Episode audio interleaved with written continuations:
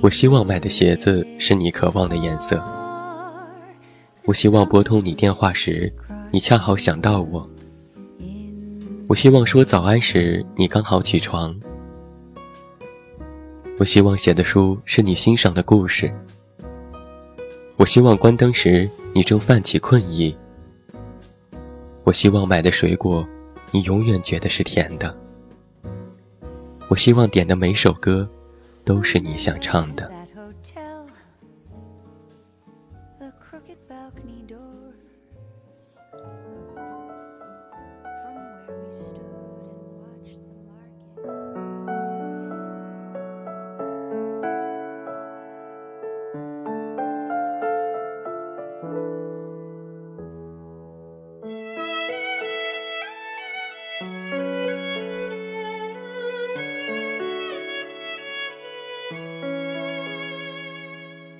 上学的时候，语文老师常指责同学词汇量太少，于是大家绞尽脑汁想新词。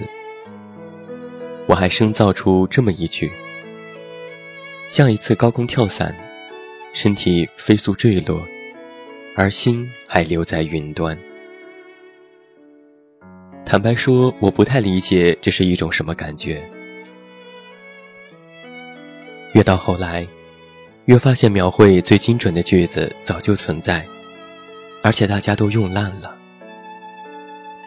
比如，整颗心沉了下去，心花怒放，耳边嗡嗡作响，脑海一片空白，话到嘴边又咽了回去，听不清楚自己在说什么，突然觉得对面的人很陌生，胸口一疼。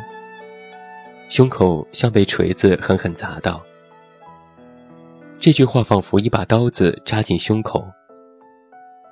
腿一软，脚不受自己控制，泪水在眼眶打转，气得手直哆嗦，怒火腾地冒起，烧得失去理智，后悔的直拍大腿，恨不得把他活劈了。呆若木鸡，整个世界都在旋转。一桶冷水浇在头上，第一次感受到整颗心沉了下去。当时觉得除此句外别无描绘。后来沉得多了，已经分别整颗心沉了下去和整个人沉了下去的区别。各种下沉。在沾黏窒息的泥沼当中沉了下去，在无边的黑暗中沉了下去，在不见底的深海中沉了下去，在冰冷的阳光中沉了下去，在流沙中沉了下去，在脆弱的气泡中沉了下去。接着发现，描绘只能靠经历来解决，很多情况的表达方式是一致的。只有细微的差别，没有经历过，就无法陈述出不同。看到小清新，不要说矫情；看到二逼段子，不要说脑残；看到文艺范儿，不要说装逼；看到诗歌，不要说无病呻吟；看到意识流，不要说傻逼。每个人都有自己的表达方式。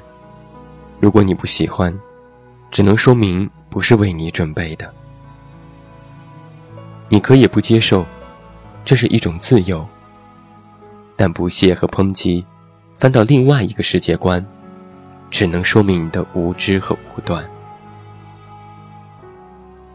大家都要尊重别人对各自仅猜神命的表达。当然，以上内容。在一种情况下，我是做不到的，就是确实写的太差。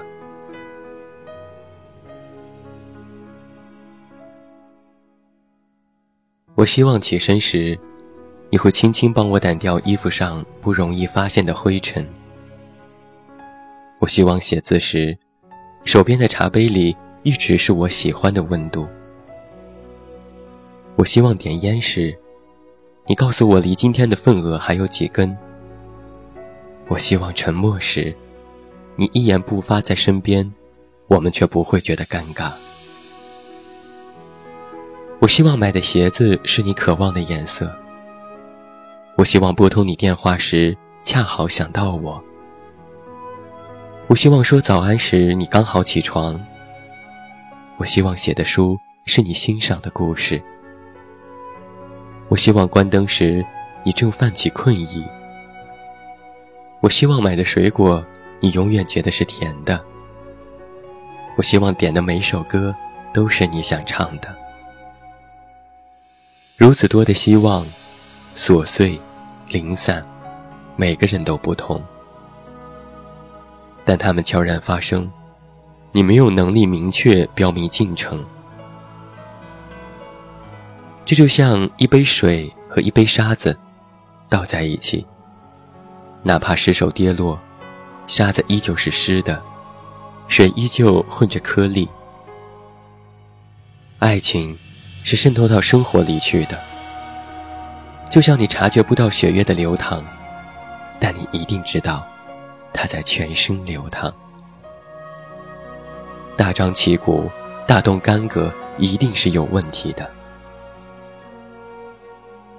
这就像人家原本是块面包，你硬生生切开，塞了鸡蛋、火腿进去，活活变成三明治。结局一般都是咆哮。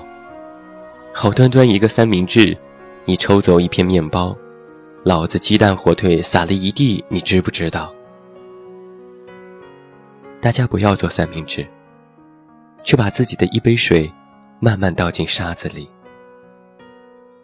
不要问我倒错杯子怎么办，因为我是一个三明治。